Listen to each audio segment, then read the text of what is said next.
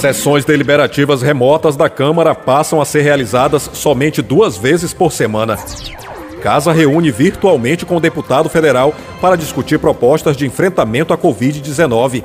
E vereadores cobram o governo do estado sobre destinação dos equipamentos usados no hospital de campanha, instalado e desinstalado em 2020 no município.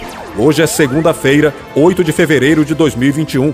Esta é mais uma edição do Diário do Legislativo Santarém. Por conta das novas medidas de restrição para evitar o contágio pelo novo coronavírus, o presidente da Câmara, vereador Ronan Liberal Júnior do MDB, assinou uma nova portaria que reduz os dias de realização das sessões ordinárias. Com a mudança, as sessões serão realizadas às segundas e terças-feiras, no horário regimental, de 15 horas às 18 horas, e as sessões presenciais continuam suspensas pelos próximos 15 dias ou até que o município saia da bandeira preta para a Covid-19.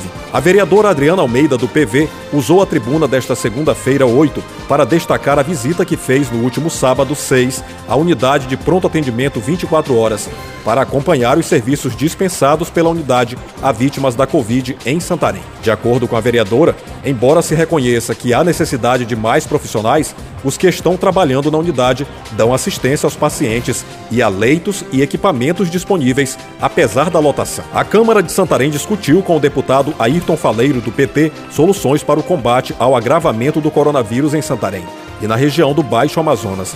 O debate ocorreu por meio de uma reunião remota sugerida pelo congressista. Algumas soluções foram apresentadas, como ampliação de leitos de UTI, mais testes e participação do Legislativo de Santarém em reunião com a Comissão Especial de Enfrentamento e Combate à Covid-19 da Câmara Federal. E os vereadores JK do Povão, do PSDB, e Gerlande Castro, do PSB, pedem informações acerca dos equipamentos usados pela CESPA na instalação do hospital de campanha no ano passado em Santarém.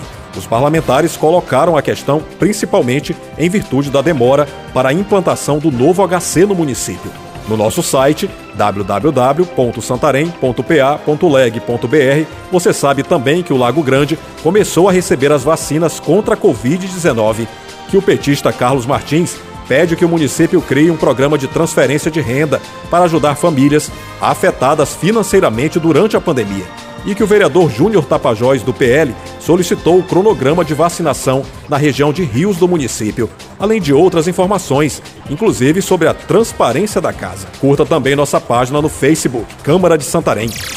Está terminando a edição de hoje do Diário do Legislativo Santareno, uma produção da Assessoria de Comunicação da Câmara Municipal de Santarém. Na apresentação, Jefferson Santos, edição de áudio, Patrick Pontes, Câmara de Santarém, a Casa do Povo. Rádio Câmara, Rádio Câmara de Santarém.